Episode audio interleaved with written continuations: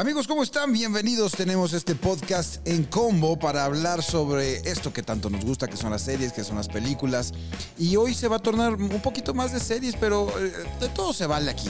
Y justamente vamos a platicar de eso, de lo que hemos descubierto en este 2020 y para hacer un reto cara a cara, frente a frente, está conmigo Pepe Rauch. Eh, ¿Me extrañabas? No. Tenerte frente a frente, hablar de películas y series. No, porque el otro día grabamos. Ah, sí, cierto. Bueno, depende de qué salga primero.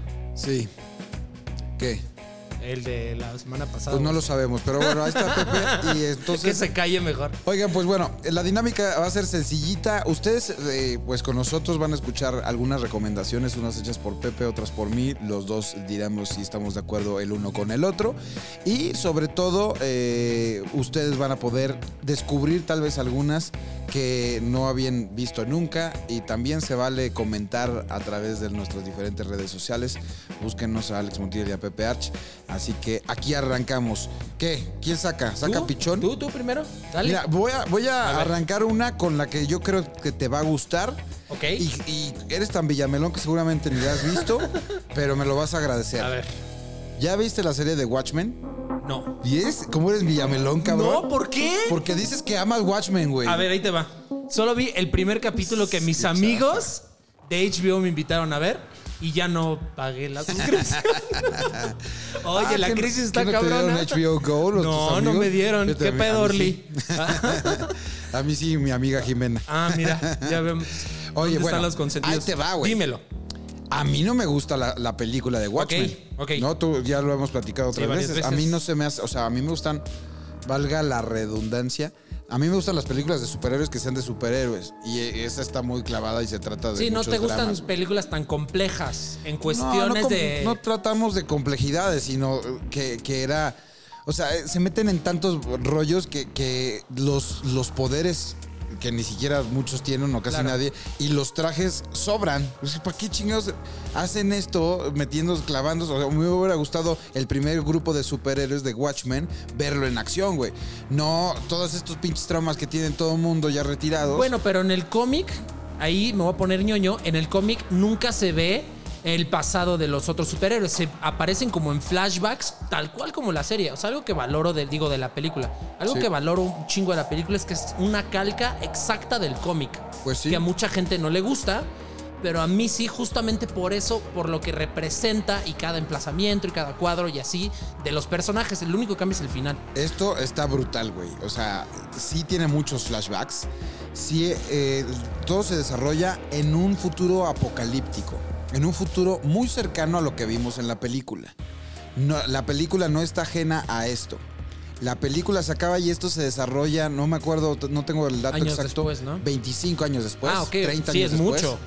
Bueno, su- su- suficiente para que ya estén rucones Claro. muchos de los que vimos. Entonces, vamos a. eh, ¿Te sabes los nombres o no? Claro. Bueno, la, la, la morra de Watchmen, de- perdón, la gorra, la, Tres, dos. la morra, sí, la morra de, de, ay, se me fue el pinche nombre, cabrón, el azul, Doctor Manhattan. el- la morra del Doctor Manhattan, ¿cómo se llama el personaje? Es, es Silk Spelltre. Exacto. Silk Spelltre. Spelltre. esa. Pero que la, la- sí, la morra, la morra. la- el personaje. Ajá. Bueno, ella sale, Ajá. ya ruca, Ok. ya, bueno, no, no viejita, pero sí ya veterana de guerra. Que ¿no? su mamá en la, se- la película es Gina. Carla Gugino. Sí, y bueno, y también sale el que es como el autodenominado y bien sabido que es el hombre más inteligente del mundo. El el que su- Ajá, ese mero. Entonces, ¿Ves? Sí sé. ellos, ellos salen.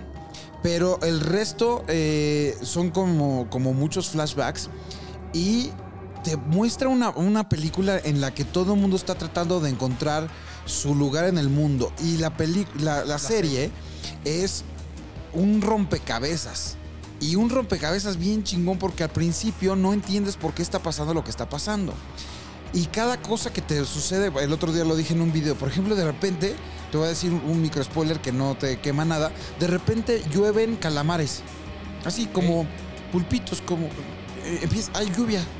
Y ya, y ya tienen todo un protocolo de seguridad porque ya va a, a empezar la lluvia de calamares. ¿Por qué chingados? Y entonces te empiezan a desarrollar todo lo que sucedió para que llegaran a eso a través de flashbacks. impresionante, pa- O sea, padrísimo. como que todo es muy justificado. Todo es muy justificado y aparte al final eh, se arma todo el, el rompecabezas y sobre todo cuando entra en acción Doctor Manhattan. Porque muestra uno de los superpoderes más chingones que yo he visto en la, en la vida. Que es la omnipresencia. ¿Cómo demonios haces a alguien omnipresente en tiempo y en espacio ilustrado bien en una serie o en una Órale, película? Qué cabrón. Y entonces te lo dice a través, creo que esto no, esto que dije, no, eh, no, esto que voy a decir no lo dije en el otro video, pero te lo muestra a través de, de cómo vive él el tiempo. Pero sí aparece él físicamente. Él aparece Sí lo vemos. físicamente, claro, y, y- y te dice cómo vive el tiempo y cómo, cómo va trascendiendo más allá de lo que tú y yo consideramos el tiempo. Y él está viviendo todo al mismo tiempo, todo el, eh, todas la- las épocas al mismo tiempo, todos sus momentos de vida al mismo Mames. tiempo. Es una mames. cosa difícil de explicar. Claro. Si yo no te la puedes describir con, con palabras ya viéndola, imagínate estos güeyes para lograrlo. Y además tocan temas de acción, toman- tocan temas políticos, tocan temas inclusive de romance.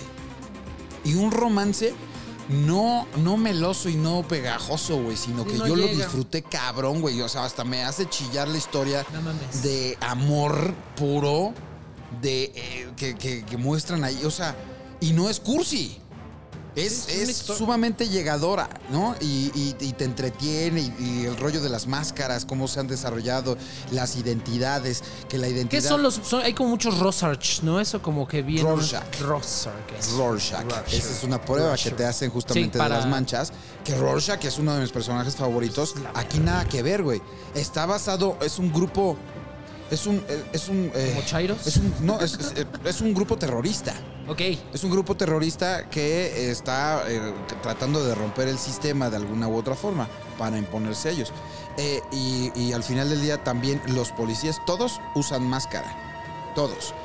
Los, digamos que los de a pie, los policías de a pie, se cubren el rostro, tienen una pañoleta, como un cubrebocas, pero nunca enseñan su rostro por miedo a que eh, tomen represalias los malos contra ellos o su familia, ¿no? Porque eso se dio en algún momento. Y entonces, esa es una serie de elementos que te, que te muestran la, la, peli- la serie, perdón, que está hecho como película, y, y la acción y las actuaciones, todo muy bien, cabrón. Esa, es, esa se estrenó en el 2019 y Sí. yo apenas la vi y me encantó. Yo le estaba dando la vuelta, pero me fascinó.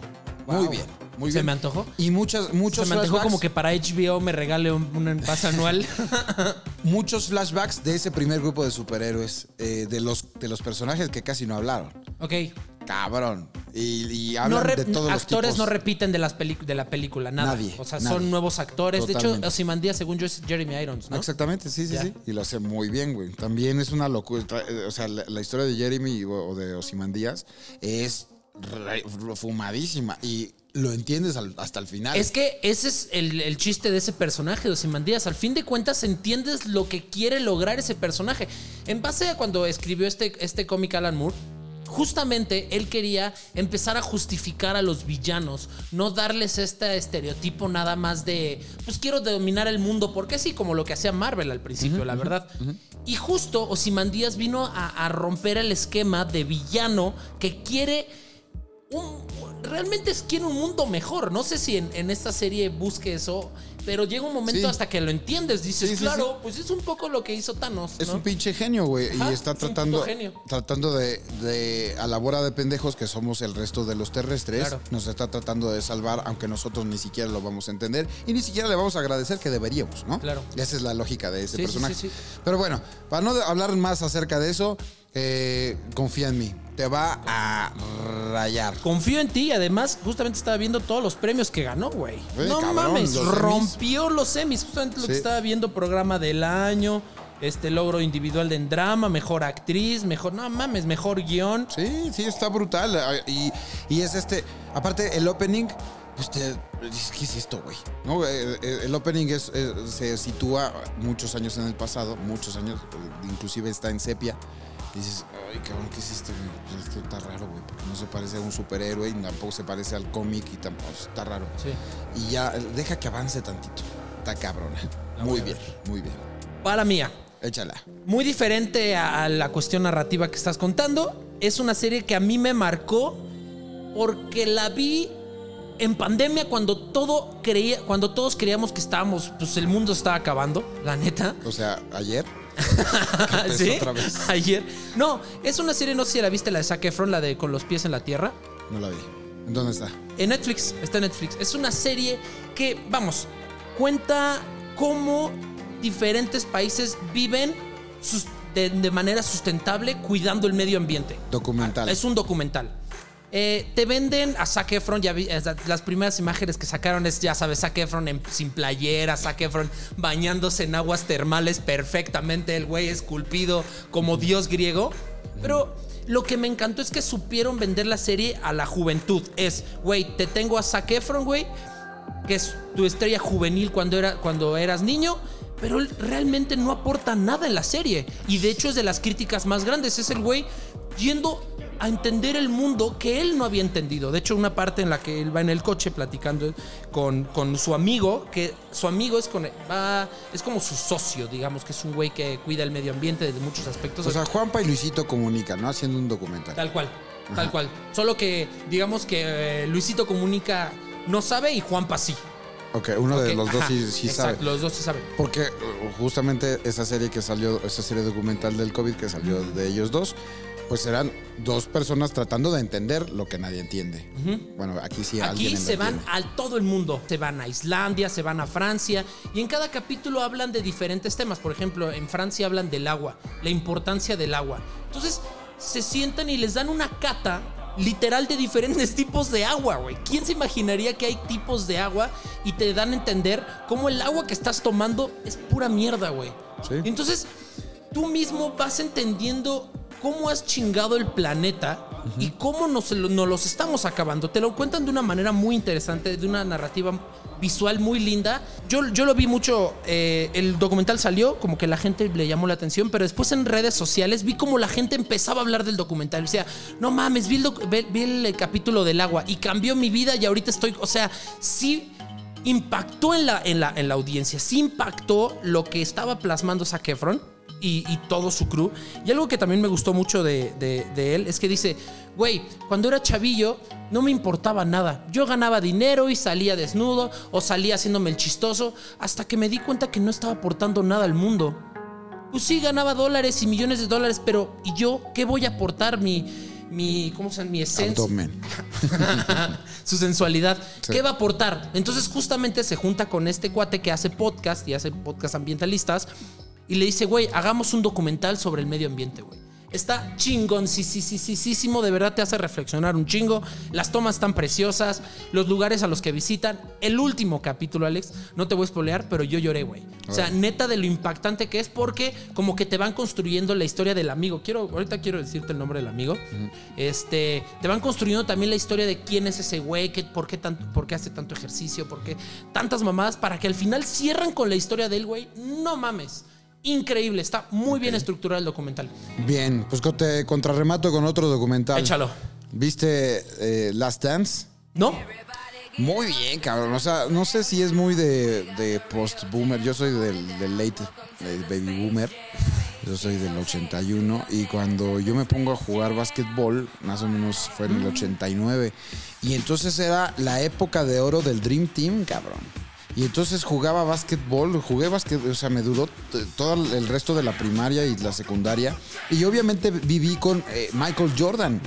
Michael cuál- Jordan Sí, sí, sí, sí lo vi. es la vida. ¿Sí lo viste? sí, sí, sí, ya. Ahí está, es que no, no, no sabía cómo se llama. pero. Bueno, está Para mí era el brutal, documental de Michael Jordan. El documental Pero de Michael Jordan es una brutalidad Ah, porque hace referencia a todo lo que nosotros creíamos conocer, pero profundiza totalmente en la personalidad, obviamente de Michael Jordan, pero también de Phil Jackson, el, el- el entrenador, de Scottie Pippen, de Dennis Rodman y de todos los que rodearon esos momentos y esos años dorados de los Chicago Bulls que nunca se han podido renovar. Y, este, y es una cosa bien chingona porque te emociona, te transmite todo lo que pasa, te, te mete justamente a los vestidores, a los hoteles, a- a- te, te dice quién era Michael Jordan más allá de esta superestrella. Y también el otro jugador, es que no sé mucho de nombres, la verdad, pero el otro jugador que, que no ganaba y que era un Scottie cabrón, Pippen. ajá, ese güey, también la historia que plantan de ese cabrón, interesantísima. De hecho, Total. me interesó más que lo de Michael Jordan. Sí, sí, sí. O sea, cada, cada quien vivía una realidad. Entonces tú te das cuenta y ves al segundo mando Scottie Pippen y puta, no gana, o sea, no, no era no ni gana. el quinto jugador mejor pagado de Chicago Bulls. De hecho, sí, en, los primeros capítulos te empiezan a poner, este güey ganaba tanto, este güey tanto, ta, ta, ta, ta, ta, ta. Y el más cabrón no ganaba ni el 5% de lo Sí, que los no, otros muy ganaban. mal, eh, obviamente porque lo atoraron desde el principio con un contrato. objetísimo. Y eh, te dice por qué Dennis Rodman lo dejaban hacer su desmadre. Michael Jordan no es perfecto. Es un tipo ególatra, es un tipo obsesivo, es un tipo mamón, es un tipo eh, que también se harta de la fama, eh, es un tipo perfeccionista, es un tipo ganador, es un tipo con un ego que sabía bien intencionar hacia lograr los triunfos, ¿no?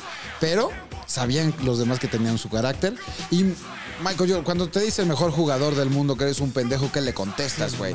Pues te- muchos se agachaban y, y decían, pues sí, güey, o sea, no podían competir contra él y por eso se traía en chinga todo el equipo y por eso los hizo campeones tantas veces, güey. Él los hizo campeones. Ah, tiene, tiene muchas personas que le han ayudado a conseguir sus triunfos, sin embargo, pues sí tiene una personalidad, este arrebatada, una personalidad echada para adelante y eh, pues es lo que podrías ver eh, para tener alguna referencia de lo actual, de lo actual con Michael Jordan. Entonces, Last Dance, esa es mi recomendación de documental. Ok, ahí te va una que salió ya hace casi tres años, no la había visto. De hecho, cuando lo publiqué en Twitter fue como, "Ah, eres un imbécil, ¿por qué no habías visto eso antes? Se llama Fleabag. No es nada ni de zombies, ni del espacio, ni del este, No ni me del interesa, me oeste. es la historia de una morra, tal cual es una comediante que se llama Foe Walter Bridge. Es una comediante que de hecho salió en Star Wars, hace la voz de un personaje en Han Solo. No sé cómo se llama. Fleabag trata los problemas de una mujer treintañera, tal cual. Es una comedia perfectamente bien estructurada, con unos chistes cabroncísimos. Es una especie de sitcom. Eh, ella habla todo el tiempo a la cámara, pero al momento la cámara y tú se vuelven uno mismo. La, la cámara y tú, ella, eh, tú eres parte de su vida, ¿ok? Entonces, como Malcolm en el medio, que cuando voltea la cámara nadie escucha, pero llega un momento tan importante en la serie que al momento de que ella habla a la cámara, ciertas personas empiezan a dar cuenta de, Que hay otro güey ahí. Ajá. Es una historia de una morra que tiene problemas con, eh, con sus parejas, con su mejor amiga, que eso es súper importante. Te digo, trata de, de la vida sexual de esta persona. Y la serie va cobrando vida muy padre. De verdad la recomiendo cabroncísimo si les gusta la comedia, si les gusta la comedia bien estructurada, si les gusta pensarle. Esta morra tiene mucho, mucho, mucho, mucho futuro. Ya la han contratado para un chingo de programas. De hecho, tiene un programa que en, en Amazon también que es de terror, güey. Está loquísima. Y nada más, como dato curioso, lo que estaba viendo es que le ganó como mejor actriz eh, durante, durante estos dos años que salió la serie a programas como Modern Family y otras, y otras sitcoms este, que habían salido co- eh, contemporáneamente, güey. Está muy cabrona, está súper bien. De hecho, eh, mira, aquí tiene mejor serie, mejor eh, música, mejor actriz, mejor guion. Y esa morra se produce, actúa y escribe toda la serie. De hecho, está basada en, una, en un, un monólogo, tipo monólogos de la vagina. Así que eran como diferentes cosas. Ese monólogo lo transformó en una serie de, de- de dos, de dos temporadas. Muy cabrón. Está muy bien hecha la serie. Se la recomiendo ¿Dónde muchísimo. encontramos? Amazon Prime. Perfecto. De hecho, otra curiosidad es que yo no tenía Amazon Prime y por, esas, por esa serie lo, lo contraté. Yo pensé que por LOL, pero bueno, está bien. No, LOL, de hecho lo vi este, en mi mes gratis. Muy bien. En la primera temporada, la en la primera temporada. A huevo. Oye, eh, bueno, te contrarremato con algo de también de Prime, eh, también de comedia, pero esta es una película que esperamos muchas personas por mucho tiempo. Yo sé que también te puede gustar. Borat 2. No mames. Está cabrona. No No, mames. Increíble. Borat, Borat es el personaje de comedia que más le ha pegado a Sacha Baron Cohen, que es el actor detrás de Borat. Sí. Y eh, es de estos actores que no les gusta eh, encasillarse en un solo personaje. Entonces empezó a sacar, ya había sacado desde antes varios, pero empezó a darle foco a otros personajes que tenía, ¿no? A uno que hacía estereotipo de gay, a otro que hacía estereotipo de, De magnate, Dictador, el dictador. este, el dictador, otro que hacía estere- estereotipo del hip hop o del hip hopero. El punto es que el que más ama a la gente es Borat. Y por muchos años lo, lo siguieron pidiendo. Y es un, es un personaje que creo que sí podría ser repetitivo y podría ser un recurso que se desgaste rápido. Entonces por eso nada más ha hecho dos películas. Eh, esta película yo me atrevería a decir que está por lo menos a la altura de la primera, por lo menos. Sí. Me gustó mucho, es súper irreverente, es un humor que tú tienes que estar eh, abierto, sobre todo, mira, toda proporción abismal guardada, pero por ejemplo, para entender al escorpión, muchas veces tienes que entender de dónde viene, quién lo actúa. Eh, eh, o sea, si tú ves al escorpión que dice que tener hijos es la peor pendejada que te puede pasar en la vida, pues te puede dar risa porque sabes que lo está diciendo el escorpión a través de la parodia de la antítesis mía. ¿no? Porque yo amo a mis hijos y es lo que siempre quise en mi vida. Entonces, ahí el contraste es lo que hace lo chistoso. Entonces, este güey hace chistes antisemitas cabrones. Que, bueno, no sé si sabías, él es judío. Ajá. Y- y hace chistes de judíos. Ajá, que así como Seth Rogen y Adam Sandler, según yo y por lo que entiendo, porque como ahí medio entendido de la comunidad judía, es que solo como por religión, por ley, por lo que quiera, solo se pueden hacer bromas entre judíos. Cuando alguien más lo hace, ofende. Pues es lo mismo que los afroamericanos, ¿no? Ajá, Que so- tal cual. solamente se pueden decir la N-word. Eh, ajá, entre ellos nada más. El punto es que cuando lo entiendes, todavía se vuelve más hilarante porque sí es una cosa ya eh, su- subidísima de tono, eh, rompe y transgrede los, los límites una y otra vez. Eh, no entiendes dónde, dónde termina la ficción y dónde comienza la realidad y viceversa. Yo tuve un problema con esa peli nada más en eso. Que en Borat 1 te- totalmente te pierdes en qué es verdad. O sea, creo que está tan bien hecha que llega un punto en el que dices, sí estará bromeando, estará planeando, pero la misma película te deja guiar. Y en Borat 2, ese fue mi pedo. Que llega un momento en el que dices, es que esto está súper actuado. Esto ya sabes que no va por la ficción que le meten de llegar hasta este presidente, que con todo el conflicto principal. Eso fue mi único pedo. Que Al llega un- vicepresidente. al vicepresidente. Que se me llega a hacer. Que te das cuenta que es falso. Eso Sí. es, ese es mi, mi pedo con, con- Fue mi único Pues pedo de Borat. creo que, que, o sea, eh, dándole un, un punto a favor a la película y, y- y desacreditando tu opinión, Ok, gracias. de nada, pero yo creo que es una persona más clavada y que eh, te puedes Que saber, aunque, aunque yo creo que sí puede ser el ejercicio de muchas personas de, de tratar de saber dónde, dónde ya no es actuado o dónde sí es actuado. Pero yo creo que en general no te das cuenta. Sí. Yo supongo. Sí, sí, yo me puedo dar cuenta, por ejemplo, en lo de Giuliani, ¿no? También Giuliani es uno de los eh, más apegados de- del equipo de Trump y lo deja súper mal parado. Y dije, güey, jamás la- lo iban a dejar solo con una persona así para exhibirlo raro. de esa forma. Eh, esto ya está muy exagerado, pero te da la duda. Sí preguntas. Por supuesto. O sea, Incluso si más hace- cuando el Giuliani en Twitter empezó a poner, o sea, dices como, güey. Sí. Porque el Giuliani puso, ¿por qué pusieron cámaras ocultas en mi cuarto? En Twitter. Ajá. Ahí te genera esa duda de, entonces sí fue cierto. Ajá. O sea, el güey no está negando lo que sucedió, pero al mismo tiempo te cuestionas, ¿de verdad habrá hecho eso? Porque además, realmente no parece que se está sacando el chile. sí parece que se está acomodando el pantalón. Pues quién sabe. El punto es que de todo eso que estamos hablando, ustedes se van a dar cuenta en Borat 2 y se van a, a- seguramente a reír mucho y a hacer muchas preguntas entre ustedes, entre sus amigos, entre su familia.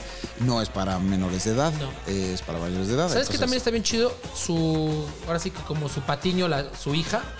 Sí, lo hace increíble, se rifa la niña. sa- sí, o sea, ahora sí que con la duda de saber si existió o no las, las cosas, la actriz lo hizo cabrón. Lo De- entiende perfecto. Lo entiende perfecto, dominó el personaje, entendió lo que buscaba este Sasha Baron Cohen. Y la neta, la niña tenía, tiene mucho potencial también. Y lo que hizo del chiste sobre el chiste, eh, también con Borat, Borat se convirtió, como se lo estoy diciendo, en alguien tan popular que era sumamente reconocible. Entonces, ¿cómo iba a ser una película en la calle haciendo a Borat? Pues Borat se disfraza de otros personajes. Sí. Entonces, otra vez, güey, como Cerbero, la máscara detrás de la máscara. eh, eh, Borat sí. hizo el personaje ab- abajo de otro personaje, ¿no? Eso también está El- interesante. el- su personaje está actuando de otros personajes y está muy cagado. O sea, muy bien, güey. ¿Viste el clip que subió a su Instagram? En el que dice, fue muy difícil rodar esta película. Y fue cuando se sube como de granjero gringo redneck a un escenario y que lo empiezan como a linchar. Sí. Se ve cómo empiezan en el camerino a moverle, güey. Así, le empiezan a empujar y el güey sí se ve desesperado. Ahí sí me sacó de pedo ese- eh, a esa escena. Y dice, güey, ya nos vamos a ir. Por favor, arranquen. No cortes, le dice el de la cámara. No cortes. Por favor, arranquenme. En mi, mi vida depende de esto, güey. Y se veía como todos los rednecks así, este, moviéndole el, el- el camper, güey. Sí. Eh, Bien cabrón. Bueno, vas. Va, ahí te va, te, te doy una contra con una de comedia, una película de Netflix que la neta me hizo reír como nunca. Y eso que es un humor muy básico. ¿Cuál? Eurovision. Ah, ¿La ya viste? sé. Vi un pedacito. No mames, Alex. Está increíblemente cagada. Rachel McAdams, estoy enamorado de ella desde hace como ¿La has entrevistado? 20 años. Sí, bueno, lo- la vi eh, y aparte ya sabes, estas entrevistas más íntimas porque fue en un set En visit. un, en un cuarto de hotel. te- se- En un set visit, en su camerino. Eh, en los set visits te dan más tiempo. No estás eh, uno a uno, no estás nada más tú y, y esa persona con, con las cámaras, sino como no hay cámaras, no se tienen que preocupar por muchas cosas y hay un grupo de personas eh, corto, como ocho personas, pero platican 15 minutos contigo, eh, muy, muy echándose un café, muy tranquilo y sí está hermoso. sí, está hermosa. Y es buen pedo. Yo pensé que podría se ser ve que es sencillona, sí, se ve Pero que es no, sí sencillona. es, es que muchas veces yo las ves, las ves, Ana Kendrick la ves súper linda y es un dolor de calzones. Esta Rachel McAdams es lindísima, güey. ¿Y Will Ferrell? ¿Lo has entrevistado? Will Ferrell sí lo he entrevistado Pero varias ya hemos veces. platicado de eso, ¿no? Que sí es medio Es- serio y sí, se es seriezón. contiene. Es seriezón, es, es, no, no sé cómo definirlo, pero siempre pone su distancia. Y pues, yo creo que es el clásico que le piden que siempre esté cagándose de risa, como pidiéndole que haga chistes, y entonces eso hace- lo ha hecho más cohibido y más poker face todo el tiempo y poniendo su barrera de energía siempre. Bueno, el punto es que empecé a ver esa película, empecé a ver película, eh, eh, esa película de dos, son hermanos. Son mejores amigos. Son mejores amigos, Que, su- que quieren ser como popstars europeos. Exacto, tal cual. Pero son en un pueblito en Islandia. O sea, así como si, ah, o sea, no quiero hablar mal, pero si en Oaxaca quieren hacer su grupo musical De pop. Ajá, exacto, ¿No? tal cual. Y este, y es la historia de cómo ellos llegan a este Eurovision, que sí es un programa muy famoso en Europa, tipo American Idol, tipo La Voz México, y cómo ellos lo- logran por azares del destino con un humor muy Will Ferrell llegan después del, del eliminado el eliminado el eliminado el eliminado el eliminado logran llegar a esta a este Eurovision y cómo enfrentan su fama no manches, es un humor ultra mega turbo básico. De esos chistes muy Will Ferrell, pero que te hacen cagarte de risa. Está muy padre comparado con lo que hablaba de Fleabag, que sí son chistes que estuvieron dándole vuelta una, cuatro, cinco veces hasta llegar al punto, al clímax exacto Sí. del remate. Aquí no, es Will Ferrell escribiendo sus chistes. Algo que resalto mucho, a mí este, me encanta la música y, y es algo que me apasiona demasiado. Y no sé si te ha pasado que hay algunas películas donde se ve falso cuando cantan o como tocan o el playback se ve súper bueno. En esta Rachel McAdams no canta, es otra actriz. No mames, tú dices Rachel McAdams canta cabrón. O sea, lo hacen tan cabrón. Incluso estaba viendo un, un detrás de cámaras en la que sí, Rachel McAdams estaba cantando, pero al mismo tiempo meten una voz similar al de ella. Entonces hacen un mix, de hecho en mezcla de audio y todo. O sea, la mezcla de audio está brutal en esta película y las rolas están cagadísimas. El güey lo hace increíble. Will Ferrell sí canta. Y es una historia muy linda. O sea, a fin de cuentas termina dándote un mensaje de amor, de positivismo, de echarle ganas. y este. Y los paisajes están brutales, los actores están cagadísimos. Todo lo que sucede. Hay hasta una parte como medio musical que te saca de contexto, pero al mismo tiempo, pues es parte del humor Will Ferrell. Está increíble. Eurovision está en Netflix. Ok, me voy a ir con una de estas que, que se nos pasa. A mí, se me pasó en el cine, vi un pedacito eh, por una emergencia, tuve que salirme y la vi ahora en vacaciones eh, y que trata un poquito eh, de, de también de estos sueños, ¿no? De lo, eh, me acordé porque es de una familia, de un pueblito en Inglaterra donde hay dos hermanos, una hermana y un hermano, que quieren ser estrellas de la WWE. Tengo muchas ganas de verla. Luchando por mi familia o con mi familia. Es la- sale La Roca y sale Dwayne el Johnson, La gordito Roca. de que sale con Simon Peck siempre, Sí, ¿no? Sí, sí, él, él sí sale como actuando más. Eh, Dwayne Johnson es nada más productor, eh, pero la película está basada en hechos reales. Está basada en la vida de Paige. Paige es una estrella de la WWE, una chica estrella de la WWE. Y entonces te pasan ¿Cómo es el proceso para castear a, los nuevos, a las nuevas estrellas? Eh, datos curiosos. ¿Tú sabías que en la WWE no existen luchadores? Nadie se presenta como luchadores. Nunca los presentan como luchadores. Ellos no son luchadores. Ellos son entertainers. Ok. Ellos son superestrellas. Ellos tienen que saber actuar. Tienen que saber eh, desenvolverse, eh, de- seguir un guion. El otro día platicando con, con el ahora llamado Carístico, me platicó cómo hacen todas las escenas.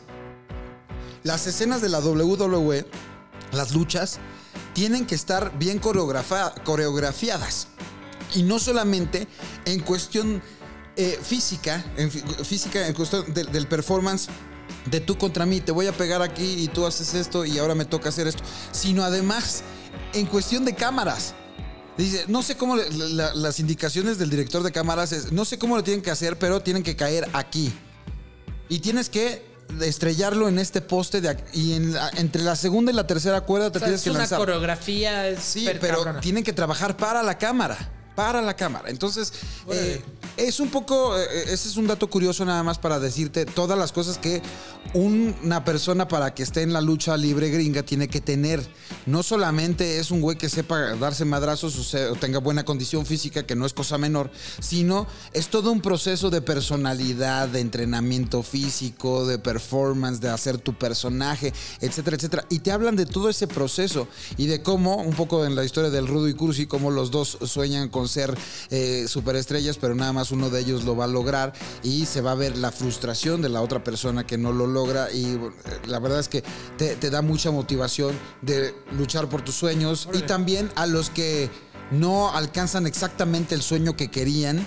Te dice que a lo mejor pues no era por ahí y el mundo te- muestra otro camino que si eres necio o ciego no lo puedes ver. Pero si te abres a las posibilidades dices, ah cabrón, pues a mí me tocaba estar aquí. El punto es ese, que eh, ha- hay algunas, eh, algunos cameos de varios eh, luchadores. Luchadores. El caso de Dwayne Johnson La Roca. Y, y, eh, también me hizo, me hizo hacer nudito en la garganta. Sí, Qué también. chingón. Yo te voy a dar un, un combo doble. ¡Pum! Porque eh, es algo que ha llamado mucho la atención en México, sobre todo. Hemos hablado de muchas series gringas. Pero hay algo en México que sobresalió mucho este año, que es Cindy la Regia, que a mí en lo personal me gustó mucho. Y también me gustó mucho Ya no estoy aquí. ¿Por qué quiero hablar de las dos al mismo tiempo? Porque son dos películas mexicanas situadas en el mismo, en la misma ciudad, en dif- con diferentes problemas socioeconómicos. Con diferente código postal. Exacto. Que se me hizo súper interesante. Hablemos de Cindy la Regia, no sé si la viste. Eh, es una peli súper divertida, es una chick flick que funciona de pie a pa, con chistes que... Ah, mira, he tratado de... de- de- con, con, con- Cinemex, pues me han invitado muchas películas mexicanas que de verdad digo, puta madre, o sea, algo le falta, o sea, no, no, No da risa. funciona, no da risa. Y Cindy la Regia, mucha gente, por eso fue un éxito en Amazon. De hecho, Cindy la Regia nadie la vio en cine. El éxito fue cuando llegó a Amazon, porque la gente no se animaba a ver una película más que habla. Y con una actriz desconocida, con un personaje dentro del, hablando de términos mainstream, un personaje pequeño que no tenía cara. Cindy la Regia era un- una cuenta de, de Twitter. Ajá. Y entonces hacía comentarios muy cagados, pero no era una persona. De hecho, Cindy la Regia era un hombre. Claro. Y después le hacen todo este universo eh, cinematográfico El, y le ponen el videocine Cinematic Exacto. Universe. Este, y le ponen cara, voz y este y personalidad a través de esta actriz. que se llama. Changuerotti, ¿no? No, Cassandra San- Changuerotti es otra. Sánchez Navarro. Cassandra Sánchez Navarro. Cassandra Sánchez. que lo hizo muy bien, empatizó con el, con el, con así, con el pueblo mexicano. Y es un humor muy padre. La verdad, la historia funciona increíble y es esta. Este sí es el viaje del héroe en el cual tiene problemas y se da cuenta que el problema es su entorno y que tiene que salir de ahí. Y al contrario, yo no estoy aquí, que algo también está bien interesante, que es su problema no es salir de ahí, sino él merece estar en su entorno, donde pertenece. ¿La viste? Yo no estoy aquí. Manches, Alex, está Y increíble. la rompió también en Netflix de una forma brutal. Tanto que va a representar, bueno, está en la competencia para ser nominada como mejor película extranjera en Es, el Oscar. es correcto. Eh, es una, una serie, eh, digo, es una película con actores no profesionales. Nadie es profesional en esa cinta, como este, esta ola que han hecho muchos mexicanos de agarrar actores no para que se vea más real la cinta. Y para ahorrarse dinero. y para ganarse dinero, mucho dinero, es la historia de un sujeto que pues en el barrio hay muchos problemas de drogas, de narcos, de problemas con su familia y decide irse a Estados Unidos. Y se da cuenta que no pertenece ahí, que su vida es su barrio y que a pesar de todos los problemas él debe estar con su barrio, ahora sí que mi barrio me respalda. Muy bonita película. De hecho, eh, el soundtrack, parte del soundtrack los hacen este, León Silencio. Sí, claro. pues bueno. Sí, ahí- ellos también son de ese mismo barrio. Sí, yo, yo, fui con ellos, ahí Ajá, yo los recogí en su casa.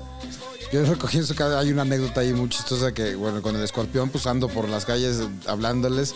Y entonces le hablé, eh, o sea, a la gente que está en la calle, ¿no? Voy saludándolos y demás. Y de repente hay alguien que le hablo y no me pela. Y caminaba con los ojos fijados hacia el frente. Y no me pelaba. Y de repente me dice, no me acuerdo si, si Tony, me, me parece que me dijo, eh, vato, es que tú no eres el único enmascarado que, que anda en los carros hablándole a la gente, güey. Eso. Órale, Justo. cabrón, pues sí, Es- tienes razón, güey, Justo. ¿no? Parte de Yo no estoy aquí, eso. La recomiendo las dos ampliamente, Alex. No escuché si Cindy Religio si la viste, ¿no? ¿Tampoco? Tampoco. Eh, Ok, vamos a contrarrematar. ¿Con qué, ¿Con qué te he hecho? ¿Qué? Mira. Tírala, tírala. ¿Sabes cuál también eh, se me pasó por mucho tiempo y le empecé a entrar? No estoy al 100% convencido de la serie. Hay cosas que no me encantaron y que no terminan de amarrar, pero el concepto como tal me parece genial. American Gods. Que está, eh, por lo menos en México, la subieron a la plataforma de Amazon Prime. Entonces trata de los dioses. Los dioses el cualquier dios que me digas está presente, está encarnado y está, está en una época moderna, en una pe- época actual. Pero lo mismo te topas con Odín, que te topas con Cronos, que te topas con Zeus, que te topas con el dios Internet, el dios dinero, el dios... O sea, los héroes modernos contra los, lo- perdón, los, los dioses modernos contra los dioses antiguos. O sea, estos dioses de la mitología contra los dioses que están ruleando en el mundo actualmente. Amazon. Amazon. Entonces, eso está brutal porque habla justamente de eso, de, de la, la- la competencia o, o la necesidad de todos estos dioses egipcios, de estos dioses mayas, de inclusive de Jesucristo, de estos dioses griegos, tratando de sobrevivir, pero ya no tienen feligreses. Y entre más personas crean o idolatren a algo, lo conviertes en un dios. Por ejemplo, el internet, por ejemplo, la globalización, por ejemplo, el dinero, por ejemplo, el sexo, todo eso. Y es la competencia entre estos dos para ver, entre estos dos grupos de dioses, para ver quién puede sobrevivir, quién se puede adaptar mucho más, cómo han ido cambiando, eh, por ejemplo, el, el dios Hades, que era el dios de la guerra, pues se convierte también en el dios del armamento, porque ahora muchos toman a las armas nucleares y a las pistolas y a las 45 y a los cuernos de chivo como sus nuevos dioses porque mandan y a través de ellos son poderosos. Es una analogía brutal que eh, está muy bien, chin- muy, muy, muy, Muy bien chida. chingona. Muy bien chingona. muy bien adaptada. eh, en, en esta serie que ya son dos temporadas y que pu- pueden verlas. Como te digo, hay, de repente siento que la alargaron de más. Pudo haber quedado muy cabrón si fuera uno nada más. Pero con la mitología que le meten, este, la suerte, ¿no? También meten ahí el personaje de la suerte de un irlandés que tiene suerte y que basa eh, su suerte en ciertas cosas y ciertas supersticiones. Muy bien, güey. Entonces, ahí está, ahí está mi- la mía. De todas las que has dicho, es la que más se me antojado. Ahorita pondría en top 1. Perfecto. Pues, ¿qué te parece si ya le Le, concluimos? le concluimos, claro. Pues ahí están nuestras, nuestras opciones, las cosas que nos topamos que habíamos dejado ahí en el tintero y que de repente dijimos, tenemos tiempo, nos Hay la damos. tiempito. Ahora sí que no podemos salir. Lo mejor es quedarnos en casita y ver un buen de películas, como lo que deberían estar haciendo ustedes en este preciso momento. Así que ya tienen más opciones, eh, unas dadas por el buen Pepe, otras por mí y seguramente alguna te hizo guiños, te hizo ojitos. Dinos por favor en las redes sociales cuál te animaste o cuál nos recomiendas también para nosotros seguirla viendo, ¿no? Sí, está perfecto. Pues muchísimas gracias, señor Alex Montiel from Pepe, Mexico. Pepe. Rach, muchas gracias a ti. Esperemos a ver si se arma otro de estos, ¿no? Otras platiquitas. Órale, me lo doy. Órale. Suscríbanse, síganos y no se pierdan el mejor podcast del mundo donde hablamos de emprendimiento y también están las eh, eh, entrevistas extendidas de El Peluche en el Estuche. Es correcto. Muchas gracias. Hasta luego. Bye bye, nos vemos en el cine. Bye.